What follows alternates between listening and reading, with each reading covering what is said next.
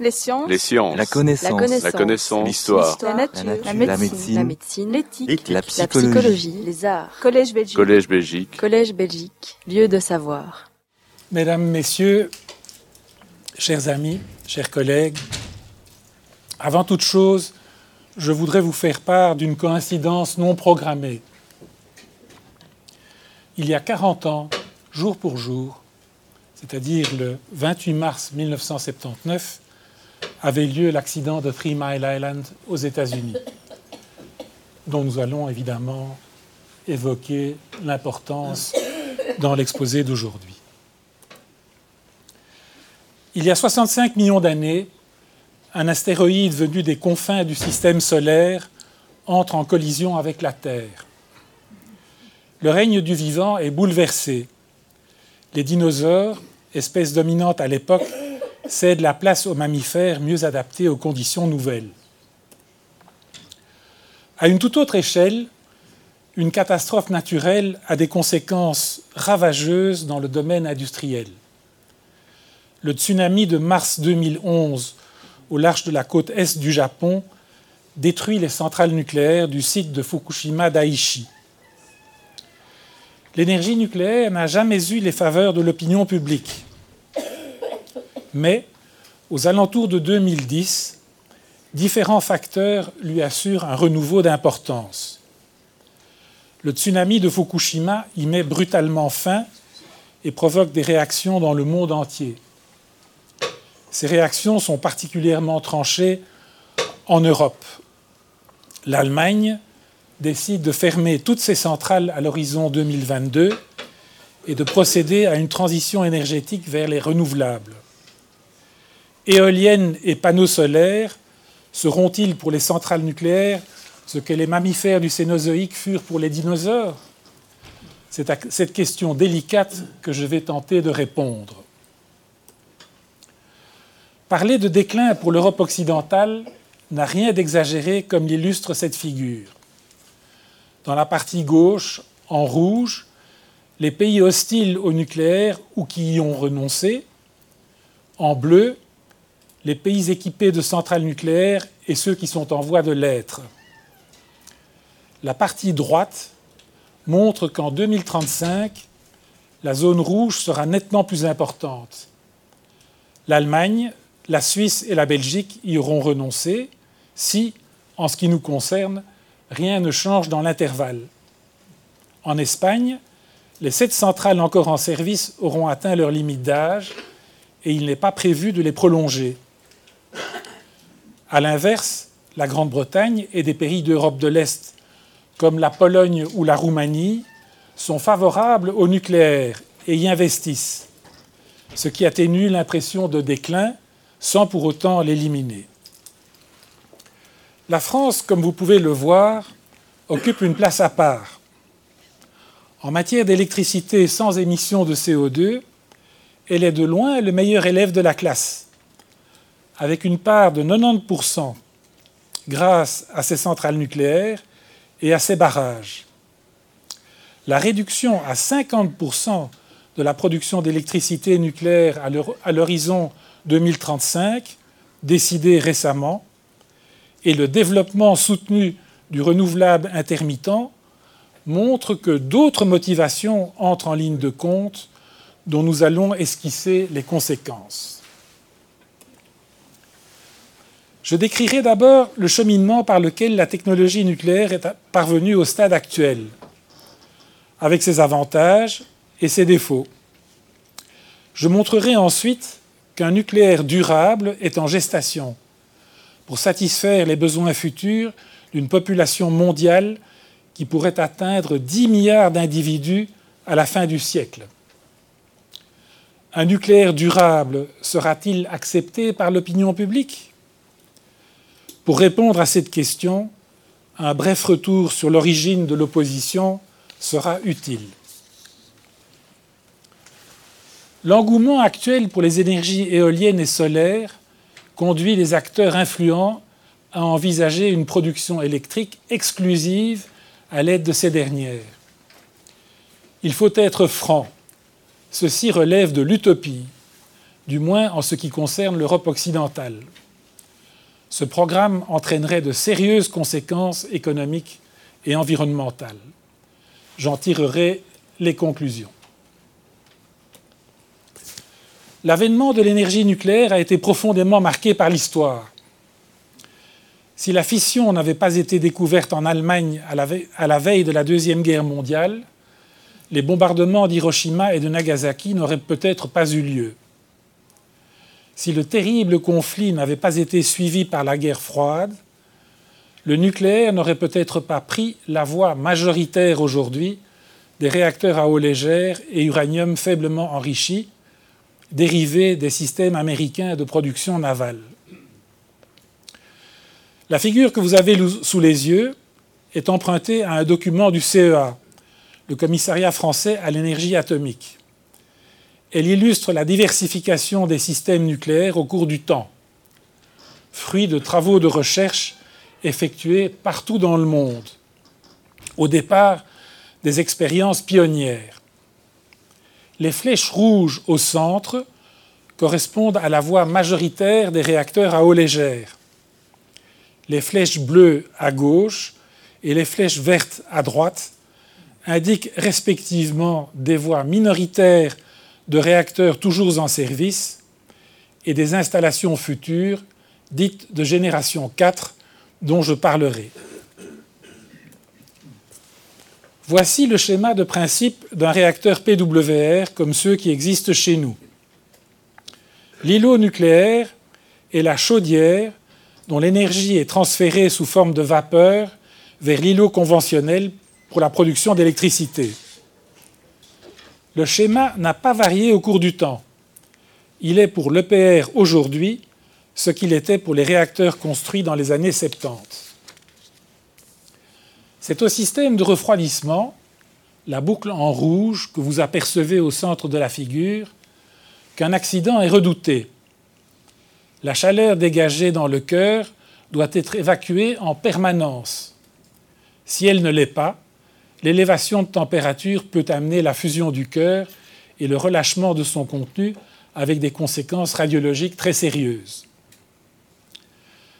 La sûreté nucléaire a toujours été une préoccupation majeure. Au fil du temps, elle est devenue une discipline à part entière, avec des concepts propres, des outils mathématiques sophistiqués et une méthodologie très complexe. Une grande place a été accordée aux travaux expérimentaux permettant de calibrer les modèles théoriques. Des systèmes actifs de sûreté ont été mis au point à la suite de ces travaux, systèmes dont les pionniers n'avaient prévu ni la nature ni l'importance et qui permettent de placer les centrales en tête de liste des, installations industrielles les plus sûres. Les puissances unitaires n'ont pas cessé de croître au fil du temps. De 60 MW électriques pour le prototype de Shippingport en 1957, on est passé par une série d'étapes aux 1650 MW électriques de l'EPR cette croissance n'est autre que le reflet du renforcement de la sûreté. L'impact du coût des équipements a été reporté par effet d'échelle sur la puissance nominale de l'installation afin de garantir la compétitivité du prix de l'électricité. J'en viens aux avantages et aux défauts. Un avantage qui devrait plaire à tous ceux qui se préoccupent du climat est une production quasi nulle de CO2. Un deuxième avantage est économique. Les centrales nucléaires requièrent des investissements considérables, mais avec des durées de vie de 40 à 60 ans et des facteurs de charge situés au-delà de 80%, elles fournissent un kilowattheure à un des prix les plus bas. Un autre avantage capital et la possibilité de fournir de la chaleur à haute température, dont des industries comme le verre ou le ciment ont un grand besoin. Les réacteurs à eau ne répondent pas à ce besoin. Par contre, une filière comme celle des réacteurs à haute température dont les développements industriels ont été abandonnés pour défaut de maturité il y a environ 20 ans, elle y répond. Suite aux progrès réalisés dans le domaine des matériaux, des filières délaissées comme celle-là suscitent un énorme regain d'intérêt. Enfin, dernier avantage notoire, l'uranium est un élément abondant dans l'écorce terrestre. Outre les mines d'uranium et de thorium, il y a depuis peu l'espoir de pouvoir exploiter l'uranium contenu dans les océans.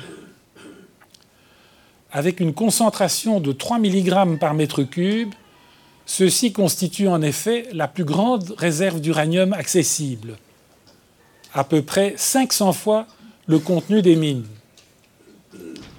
Une équipe de chercheurs américains a réussi l'été dernier à produire quelques grammes de yellow cake, le composé d'uranium de couleur jaune, à partir d'uranium extrait des océans, grâce à une technique de récupération utilisant des membrales filtrantes. Cette importante avancée est la promesse d'une ressource énergétique quasi illimitée. J'en viens aux défauts, au premier rang desquels, bien sûr, les risques d'accident, les déchets et les questions de prolifération qui constituent les principaux motifs d'hostilité de l'opinion. Mais il y a aussi les défauts liés à la mise en place de la technologie dont les effets sont très néfastes. C'est par là que je commencerai. Dans de nombreux pays, la réticence du monde économique à l'égard du nucléaire est forte. Les temps de mise en service de nouvelles unités sont anormalement longs, plus de dix ans. Les capitaux nécessaires considérables et les risques politiques non négligeables. L'EPR de Flamanville est un exemple caricatural de cette situation. Le chantier a démarré en décembre 2007. Selon EDF, il devait durer 54 mois et coûter 3,3 milliards d'euros. La mise en service aura peut-être lieu en 2020 si le gendarme nucléaire français en donne l'autorisation et la facture dépassera les 11 milliards. À noter que la Chine a commandé deux réacteurs EPR à construire sur le site de Taishan dans la province du Guangdong. Les chantiers ont démarré en 2009 et le couplage au réseau de la première unité a eu lieu à la mi-décembre 2018. Celui de la deuxième unité devrait suivre sous peu. Vous voyez qu'il y a donc éventuellement des questions à se poser sur ce qui se passe dans nos contrées. Il ne faut pas chercher plus loin les raisons du scepticisme. Investir dans l'éolien et le solaire, jouissant de la faveur de l'opinion et de soutien politique actif, constitue un risque bien plus faible et un gros avantage financier. Les acteurs économiques s'engagent sans hésitation dans cette voie et y gagnent pas mal d'argent. Les défauts ne s'arrêtent pas là. L'arrivée de la production d'électricité décentralisée avec accès prioritaire au réseau, a complètement changé le paradigme du système électrique. Nous y reviendrons. Le nouveau paradigme rend les unités de grande taille beaucoup moins rentables. L'existence d'unités de puissance réduite améliorerait nettement les choses. La nécessité d'une réflexion sur le nucléaire au niveau international pour en exploiter les avantages et réduire au maximum les défauts apparaît vers la fin des années 90. Deux initiatives vont tracer des voies d'accès vers un nucléaire nouveau. La première vient du département de l'énergie des États-Unis avec la publication d'un rapport sur les petits réacteurs modulaires destinés au Congrès. La seconde vient de l'OCDE avec l'organisation d'une réunion pour identifier le nucléaire répondant aux besoins futurs et coordonner les recherches nécessaires pour mettre ce nucléaire sur pied. Le document dont vous apercevez la couverture à la partie droite de la figure est la feuille de route établie par le Forum international de génération 4 lors de sa première réunion en 2001. Six filières sont retenues pour leur potentiel de développement et leur réponse aux besoins futurs sur base de quatre critères. Respect de l'environnement, sûreté et fiabilité, absence de prolifération et avantages économiques. Je commencerai par les petits réacteurs modulaires. L'intérêt des États-Unis pour ce sujet part du constat que le pays compte des régions isolées, comme certains territoires de l'Alaska, ou des îles, comme Hawaï. La fourniture d'énergie électrique y est difficile. Les populations concernées ne sont pas nombreuses et l'acheminement de combustible classique est onéreux. Le Canada et la Russie font le même constat. Or, tous ces pays ont conçu, construit et exploité, avec beaucoup de succès, des petits réacteurs, souvent à des fins de transport, mais pas uniquement. Aucun de ces systèmes n'a donné lieu à un accident retenu dans les annales. D'où l'idée symbolisée dans cette figure de remplacer des réacteurs de grande taille par des unités de taille réduite. Celles-ci peuvent être réunies dans le même bâtiment et partager des services auxiliaires. En deçà d'une valeur de la puissance unitaire, on peut même envisager des modules préassemblés en usine et amenés sur le site d'exploitation par transport fluvial ou routier.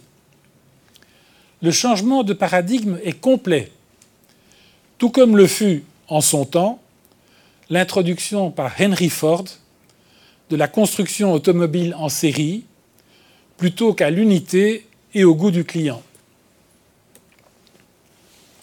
L'accident acceptable est celui qui n'a pas de raison d'être. Dans une installation de puissance et de taille réduite, il est possible d'insérer le circuit primaire et le générateur de vapeur à l'intérieur de la cuve de pression, réduisant à zéro le risque de vaporisation de l'eau primaire.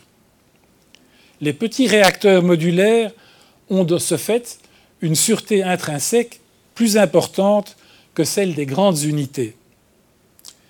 Les modules de ce type sont désignés par le sigle IPWR pour PWR intégré. Le concept modulaire intégré est-il intéressant sur le plan économique? La question est pertinente car l'abandon d'un effet d'échelle est contraire à l'intuition. La réponse est positive et il y a deux manières de présenter les choses. En haut à gauche, vous reconnaissez la figure justifiant l'effet d'échelle pour les petites unités. Le fractionnement en modules conduit à des diminutions de coûts, sans compter les bénéfices de la sûreté intrinsèque du concept, réduisant les exigences en sûreté active. Au final, les coûts au kilowatt électrique installé des deux paradigmes devraient être à peu près les mêmes. Mais il y a aussi l'aspect présenté en bas à droite. Le choix de puissance modulaire permet d'étaler les investissements en suivant l'évolution temporelle de la demande d'énergie électrique. Pour un cas d'école, la courbe rouge correspondant au réacteur modulaire montre une immobilisation de capitaux bien moindre que celle liée à la courbe bleue relative au système classique les milieux économiques ne peuvent qu'apprécier un tel changement. Retenez bien le nom de Nuscale.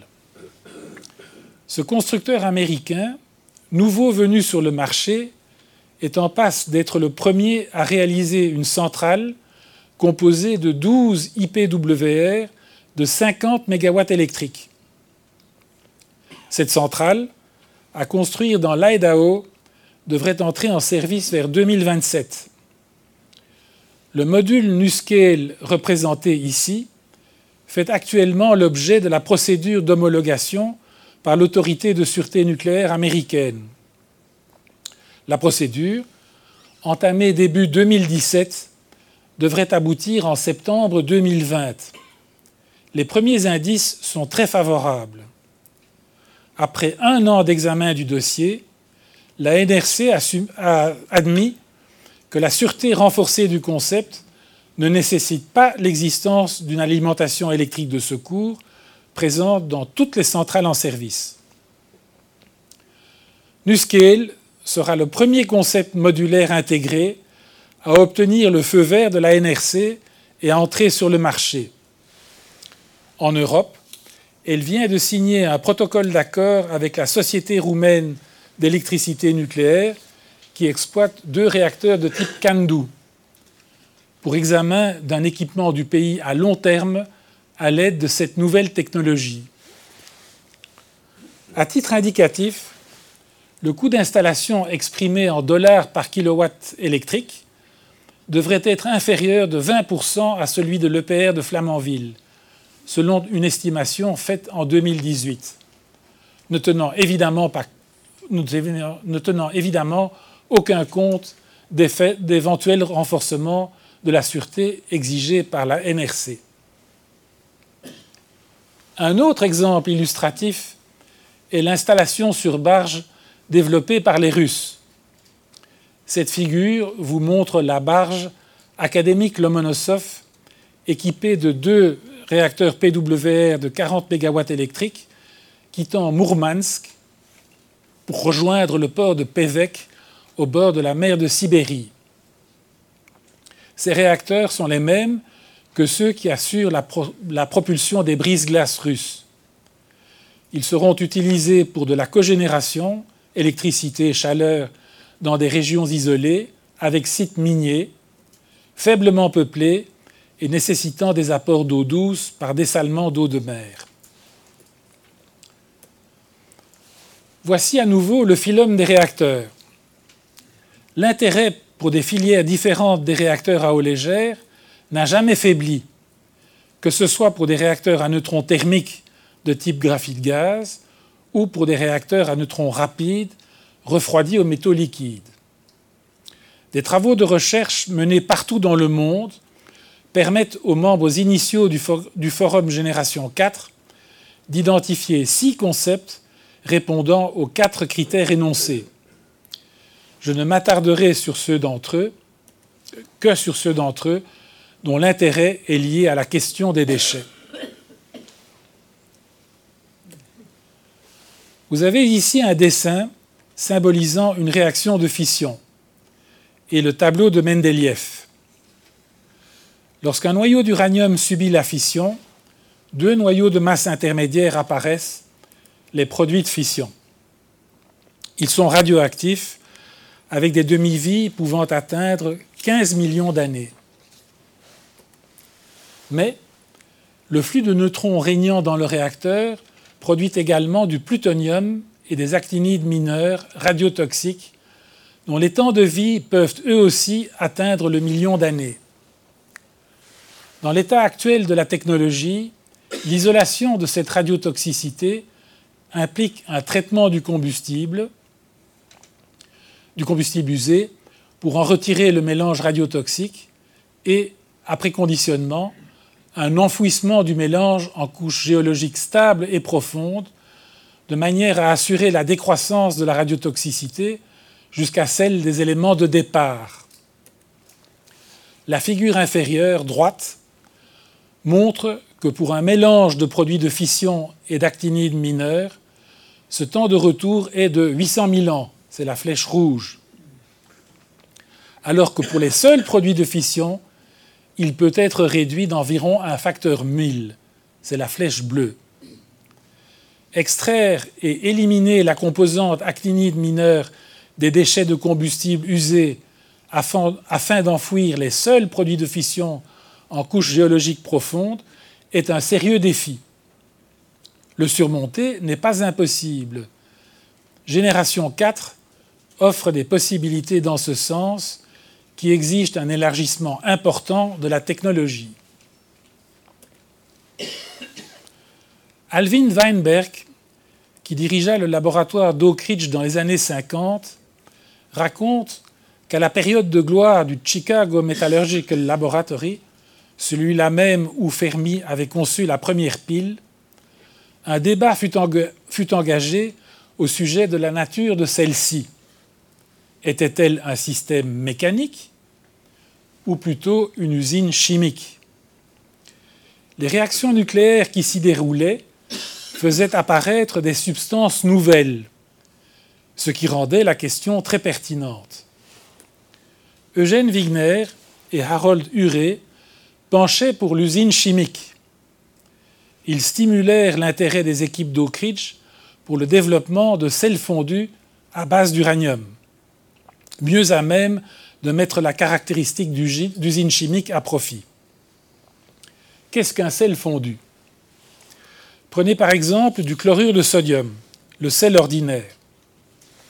Solide à la température ambiante, il devient liquide, transparent comme l'eau, si on le porte à la température de 800 degrés centigrades. Et il reste à l'état liquide jusqu'aux alentours de 1400 degrés. Ceci est particulièrement intéressant pour des raisons de transfert de chaleur et de sûreté.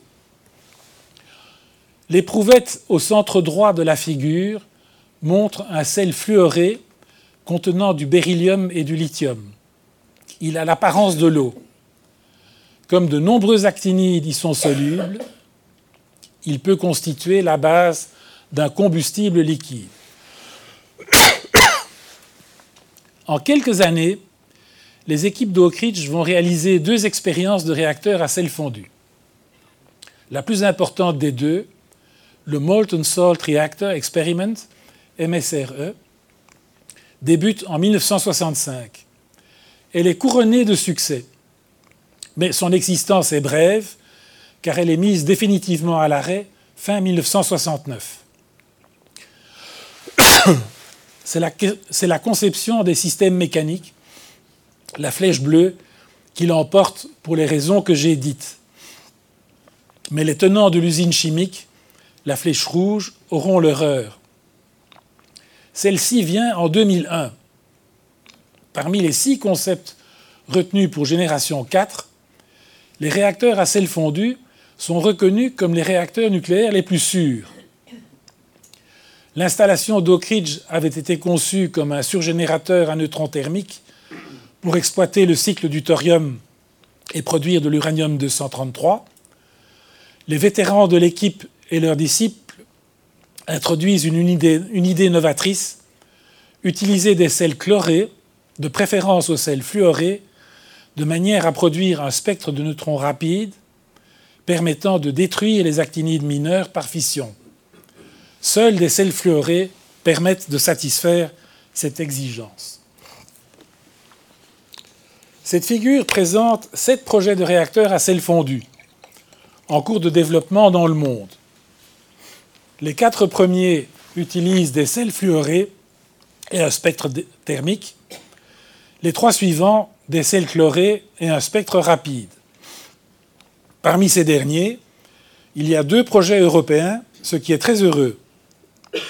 Le Stable Salt Reactor Waste Burner, SSRW, de la société anglaise Moltex, et Samofar, un projet Euratom financé dans le cadre Horizon 2020. Il en existe aussi un huitième, auquel je réserve une attention spéciale, étant donné la notoriété de son promoteur. Bill Gates a l'ambition d'utiliser la fraction actinide mineure des déchets comme ressource énergétique pour faire face aux énormes besoins auxquels seront confrontés dans les années à venir les industriels du numérique et des big data. Son ambition ne s'arrête pas là les États-Unis disposent d'un stock considérable d'uranium appauvri, héritage du programme militaire de la guerre froide.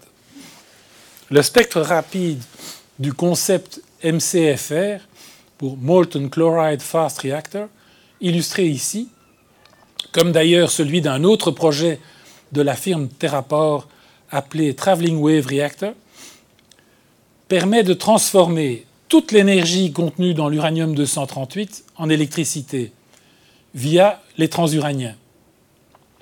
Amélioration considérable par rapport au faible pourcentage actuel d'exploitation de l'énergie potentielle contenue dans l'uranium par les réacteurs à eau ordinaire. Le passif militaire américain représente à lui seul une ressource énergétique équivalente à 28 000 ans de la consommation actuelle d'électricité en Belgique. C'est tout dire. Je ne puis quitter ce sujet sans mentionner le projet MIRA, développé au centre nucléaire de Moll. Ce projet ambitieux d'installation sous critique avec apport extérieur de neutrons par réaction de spallation est très prometteur. Il est unique au monde. La Belgique fut, une pionnière du nucléaire dès les années 50 avec de grandes réalisations comme les réacteurs BR2 et BR3. Avec Mira, elle montre que sa créativité est restée intacte. Mira est aussi rattachée à Génération 4, mais à travers le groupe LFR des installations à neutrons rapides refroidis au plomb. Je tiens à préciser que les développements mentionnés ici ne sont pas prêts à être exploités dans l'immédiat. Dans le domaine de la fission, l'échelle de temps de la recherche-développement est plus longue que dans d'autres domaines. Malgré les acquis, la mise en service industriel de réacteurs à sel fondu prendra encore du temps. Combien? Personne ne peut le dire avec certitude, car il faudra aussi adapter la réglementation, ce qui n'est guère chose facile. Mais ce qui est certain, en revanche, c'est que la gestion de l'aval du cycle du combustible par la voie physique est réaliste et que ces concepts verront le jour. Dans 15 ou 20 ans, la technologie nucléaire aura donc profondément changé.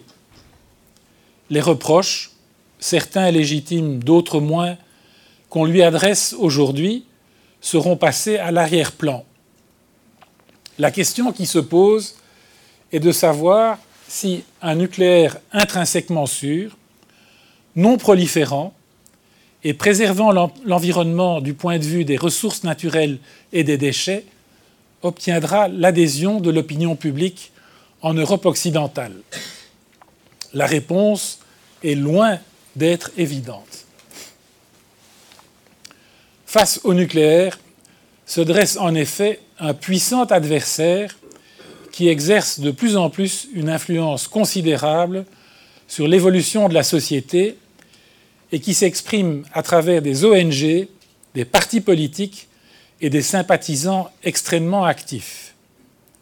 Il s'agit, vous l'avez compris, de la tendance lourde du mouvement écologiste. Qui des deux gagnera le combat? Pour comprendre les enjeux, il s'agit de repérer les penseurs qui ont donné le racisme théorique à ce mouvement. Sans remonter aux racines lointaines du rousseauisme né à la fin du XVIIIe siècle, je voudrais mettre en exergue trois personnalités plus proches de nous Paul Ehrlich, Günther Anders et Hans Jonas. Le premier est biologiste, les deux autres sont philosophes. Pour Ehrlich, doter la société d'une source d'énergie abondante ferait croître démesurément la, la, population et reviendrait, comme il l'a dit en 1975, à donner une arme de combat à un enfant idiot. Il convient donc de pratiquer le malthusianisme à travers un rationnement de l'énergie disponible. Notez que les tenants d'une écologie plus constructive rejettent l'idée qu'une consommation d'énergie plus importante par les plus pauvres soit néfaste pour l'environnement. Günther Anders et Hans Jonas, tous deux disciples de Martin Heidegger, se pose la question de l'avenir de l'humanité à partir d'un événement capital à leurs yeux, le bombardement d'Hiroshima et de Nagasaki. Grâce au, progrès technologique, l'homme est en mesure désormais de se détruire lui-même et son environnement. Jusqu'où ira-t-il s'il persévère dans cette voie? La réponse de Günther Anders est pessimiste. La roue du destin ne s'arrêtera pas, tout au plus peut-on la ralentir. Hans Jonas, en revanche, veut contrer le mouvement. Il s'agit pour lui de renoncer à l'optimisme des Lumières et à la confiance dans le progrès. Il faut pratiquer une heuristique de la peur, dont il développe la méthode dans son livre Le principe responsabilité, paru en 1979.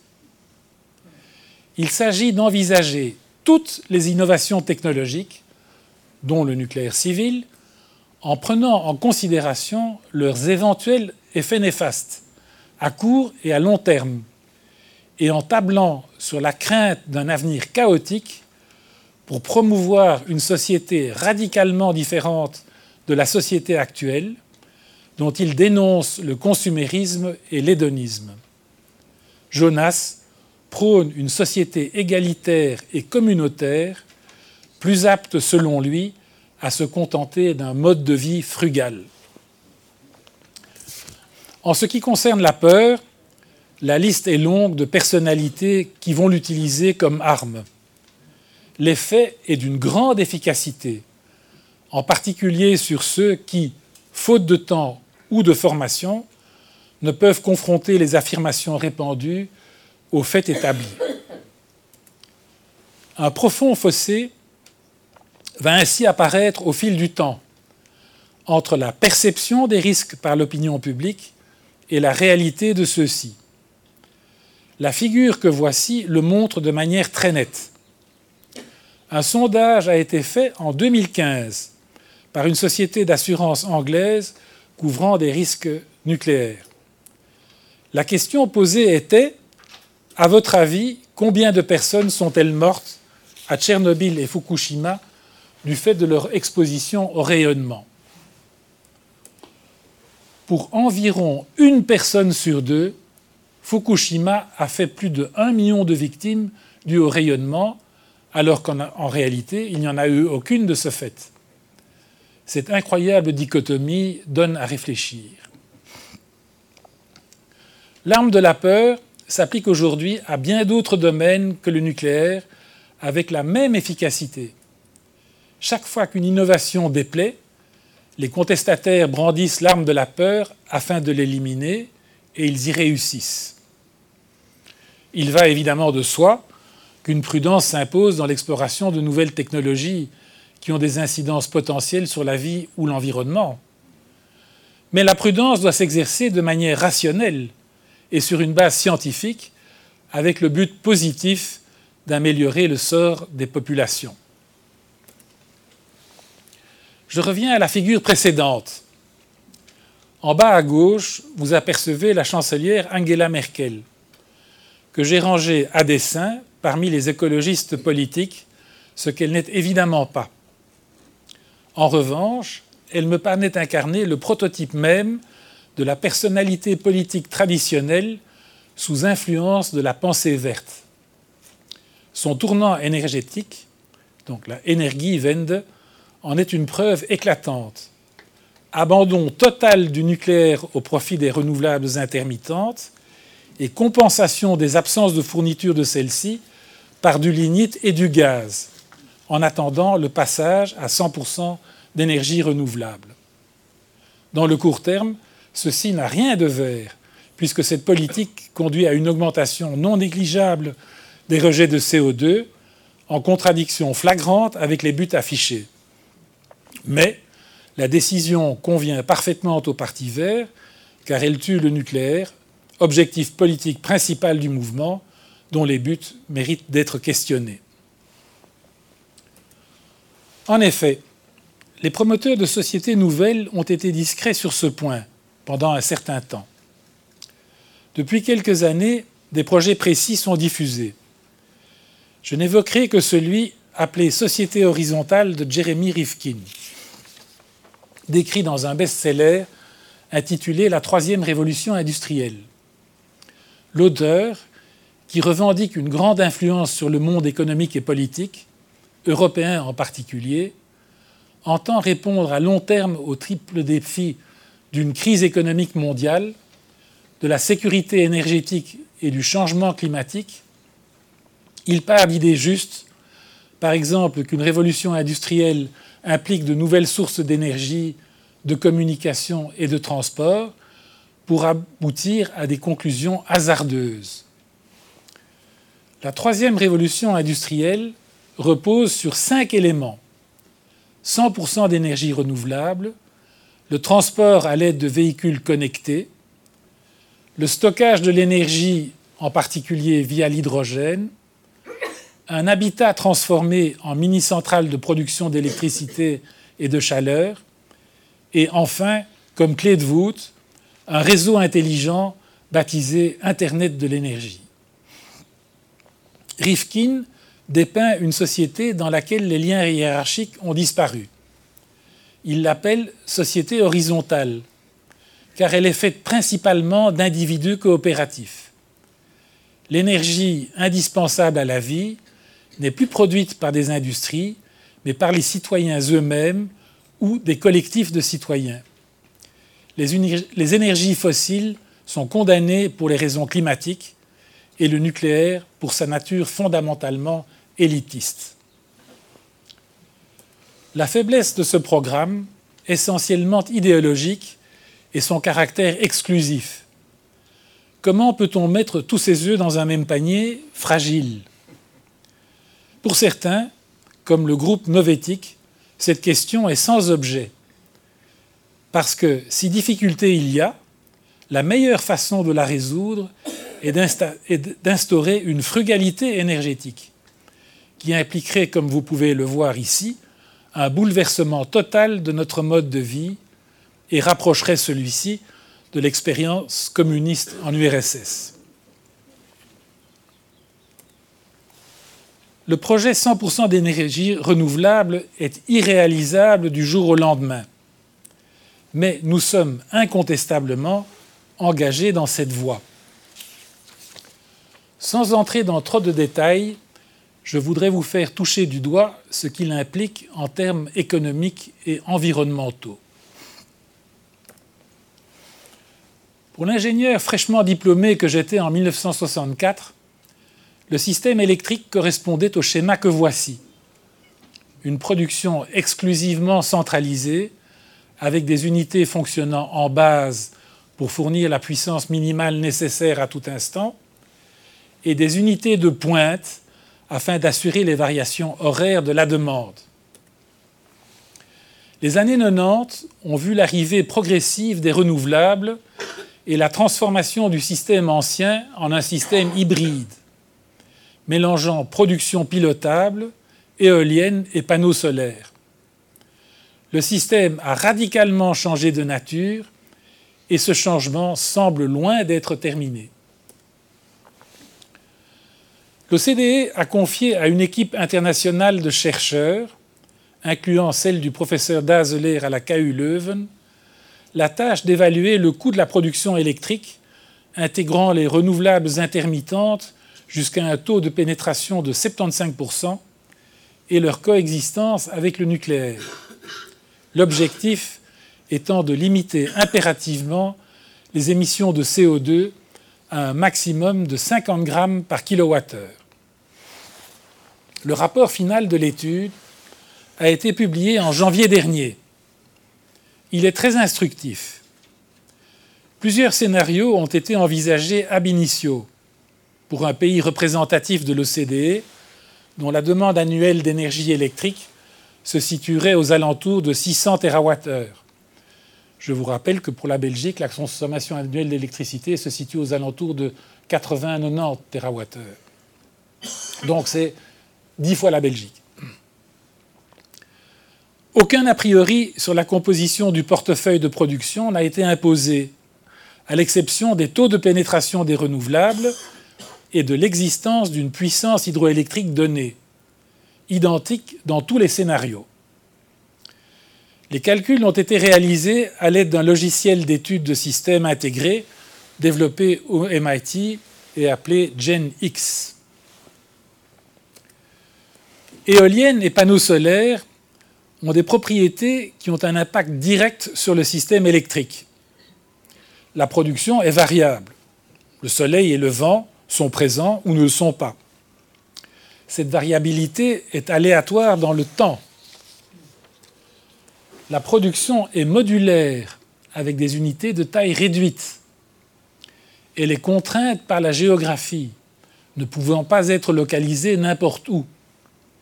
Enfin, elle est dépourvue du synchronisme des machines tournantes, établissant la fréquence à sa valeur de 50 Hz, ce qui est compensé par de l'électronique de puissance. Elle ne dispose d'aucune inertie, ce qui est une faiblesse pour le maintien de la stabilité du réseau. Par contre, les frais variables sont nuls, l'énergie primaire, le vent et le soleil étant gratuits. Ces propriétés entraînent des coûts, les coûts d'intégration qui viennent s'ajouter aux coûts de production sur la durée de vie, le fameux Levelized Cost of Electricity, qui, comme tous les électriciens le savent, donne le coût final du système. Cette figure donne les coûts systèmes de différentes technologies. On observera à droite de la figure que pour les renouvelables intermittentes, les coûts augmentent sensiblement avec le taux de pénétration dans le système électrique. Ceci est assez facile à comprendre si on songe que plus la pénétration est forte, plus l'absence de vent ou de soleil nécessite de la puissance de réserve pilotable et du stockage pour satisfaire la demande et éviter un effondrement du réseau. Une conséquence de l'augmentation du taux de pénétration des renouvelables est la cannibalisation de la production nucléaire, fonctionnant en base du fait de l'accès prioritaire des renouvelables au réseau. Au-delà de 50% de taux de pénétration, la production nucléaire disparaît, sa, rentabilité étant réduite à zéro. La puissance renouvelable installée dans le cas des 75% de pénétration est supérieure d'un facteur 5 à la puissance nucléaire, dans le schéma de base, à cause de la faiblesse du facteur de charge, 30%, c'est-à-dire de la proportion euh, du temps euh, de disponibilité du système. Mais elle assure l'essentiel de la demande au long de l'année avec du gaz en cycle combiné et de l'hydraulique. L'information essentielle se trouve ici. Le coût annuel de fourniture de l'électricité. En passant du scénario de base avec environ 75% de nucléaire au scénario avec 75% d'énergie électrique produite à partir de renouvelables intermittentes, le coût système complet du kilowattheure est multiplié par un facteur 2.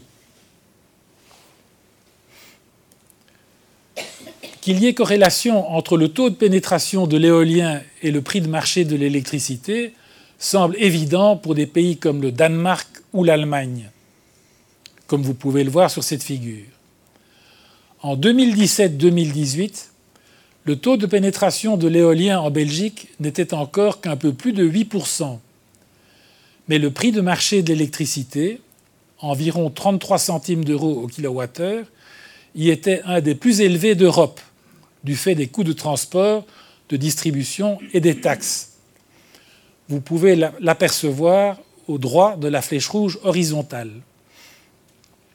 Un foyer sur cinq en Belgique aurait aujourd'hui des difficultés à honorer ses factures d'électricité. Que sera-ce dans quelque temps lorsque la pénétration des renouvelables aura augmenté? En moyenne, les ménages de l'Europe des 28 paient leur, électricité nettement plus cher que ceux des pays du G20. Ce faisant, ces ménages permettent aux industriels de leur pays de payer une électricité moins chère afin de maintenir leur compétitivité par rapport aux concurrents des pays de ce même G20. Cette différence de traitement sera-t-elle éternellement acceptée? On peut craindre d'autres révoltes de type gilet jaune. Greenpeace France fait campagne pour que notre voisin du Sud passe à 100% d'énergie renouvelable en 2050. L'ONG avance, entre autres, les quatre arguments que voici. Seuls les deux premiers sont acceptables. En ce qui concerne le prix d'électricité renouvelable, nous venons de voir les raisons pour lesquelles l'affirmation est fausse. Enfin, l'affirmation concernant les déchets est, elle également, très contestable. Cette figure, empruntée au site web d'Environmental Progress, compare dans sa partie gauche les technologies de production du point de vue des ressources matérielles qu'elles requièrent. Et dans sa partie droite, ces mêmes technologies du point de vue des déchets. Vous voyez qu'il faut, faut, considérablement plus de béton, de verre, d'acier et de métaux rares pour produire des TWh en éolien ou en solaire photovoltaïque qu'en nucléaire. Semblablement, à même quantité d'électricité produite, les panneaux solaires produisent 300 fois plus de déchets que le nucléaire. Ils contiennent des métaux lourds et cancérigènes comme le plomb, le chrome, le cadmium et bien d'autres encore. Les possibilités de, récupération de ces métaux ne sont pas garanties. Ces déchets sont donc toxiques et de surcroît éternels. Les quantités vont rapidement croître la durée de vie des panneaux solaires étant actuellement de l'ordre de 15 ans. À terme, cela posera de sérieux problèmes de gestion. Est-ce meilleur pour l'environnement que des déchets non éternels, puisque radioactifs, en quantité plus limitée et susceptibles d'être éliminés par voie physique? Personnellement, je ne le pense pas. Deux documents récents jettent un cri d'alarme sur le coût en ressources minérales et en métaux rares de la transition énergétique imposée par l'écologisme. Il s'agit d'un document publié par la Banque mondiale en juin 2017 et du livre de Guillaume Pitron, journaliste au Monde, intitulé La guerre des métaux rares, paru début 2018, dont je recommande la lecture. Il ressort de l'enquête que cette transition énergétique aboutira d'ici 2050 à une extraction du sous-sol de ressources équivalentes en quantité à celles qui ont été extraites depuis les, débuts d'Homo sapiens sapiens, sans compter les effroyables dommages portés à l'environnement.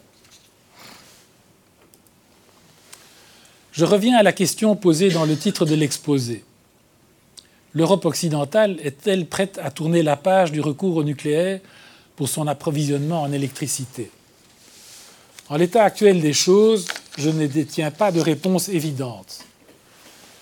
Tout porte à penser que l'Europe occidentale doit conserver une technologie parfaitement méprisée, disposant d'atouts incontestables pour affronter les besoins futurs, et qui, dans un avenir proche, subira une profonde mutation pour se confier mieux encore aux exigences de la société.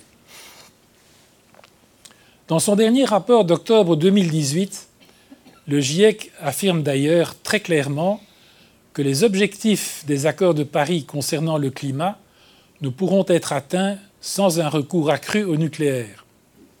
Ce message sera-t-il entendu? Greenpeace a aussitôt exprimé son désaccord total avec cette option.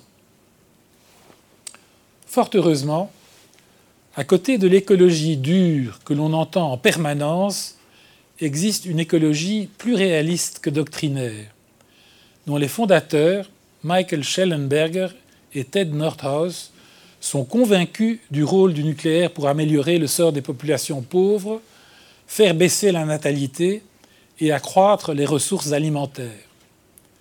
Ce groupe dit des écomodernistes disposant de soutien scientifique et intellectuel de poids, il y a lieu d'espérer qu'il soit entendu au plus haut niveau des responsables politiques. Une énergie nucléaire abondante, une énergie nucléaire abondante et bon marché n'est pas un luxe. Elle finira par être une nécessité pour le maintien de la condition humaine. Cette phrase écrite il y a de nombreuses années n'a rien perdu de sa pertinence.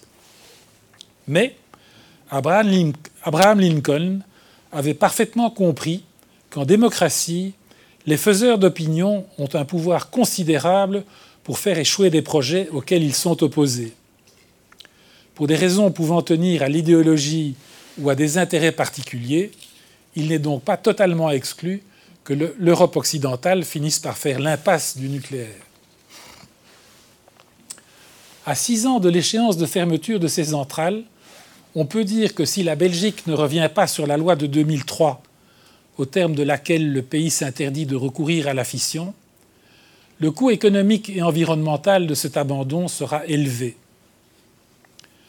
Notre pays pourrait pourtant s'inspirer de l'exemple de la Suède, qui, avec 44% d'électricité d'origine nucléaire, avait décidé d'en sortir à la date de 2010 les autorités du pays, conscientes de ce que cet arrêt entraînerait comme augmentation des émissions de CO2, malgré une part importante d'hydroélectricité, ont renoncé au plan de sortie le 5 février 2009, moins d'un an avant l'échéance. Il n'est donc pas trop tard en ce qui nous concerne. Nos politiciens auront-ils l'audace de maintenir le pays dans la course, malgré la pression des opposants? Si le coût des énergies renouvelables prenne des proportions trop importantes, il lui sera difficile de revenir au nucléaire en cas de nécessité. Le tissu industriel et un personnel hautement qualifié disposant des compétences nécessaires auront disparu. Cette figure, donnant l'évolution au fil du temps du nombre d'inscrits aux cours interuniversitaires de génie nucléaire BNEN organisés à Moll, illustre le problème. Depuis quelques années, ce nombre décroît. L'incertitude de l'avenir poussant évidemment les étudiants à choisir des filières plus prometteuses pour déployer leurs talents. En janvier dernier, le magazine The Economist publiait une étude très fouillée des progrès de la Chine en matière de sciences et de technologie en termes quelque peu exagérés mais non dénués de réalité, il concluait que par manque d'appétit à l'égard des technologies nucléaires du futur, l'Occident importerait celles-ci un jour de Chine.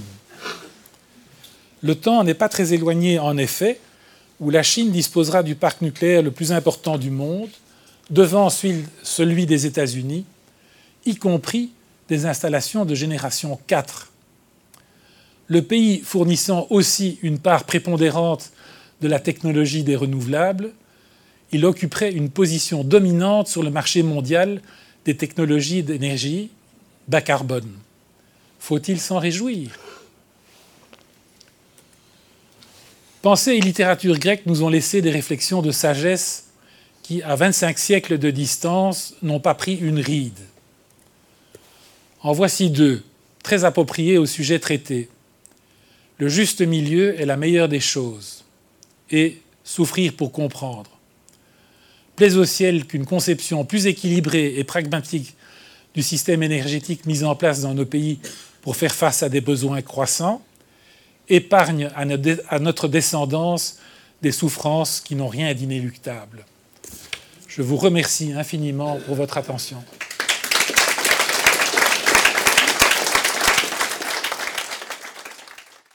Les sciences. La connaissance. La connaissance. L'histoire. La, nature. La, médecine. L'éthique. La, psychologie. Les arts. Collège Belgique. Collège Belgique. Collège Belgique. Lieu de savoir.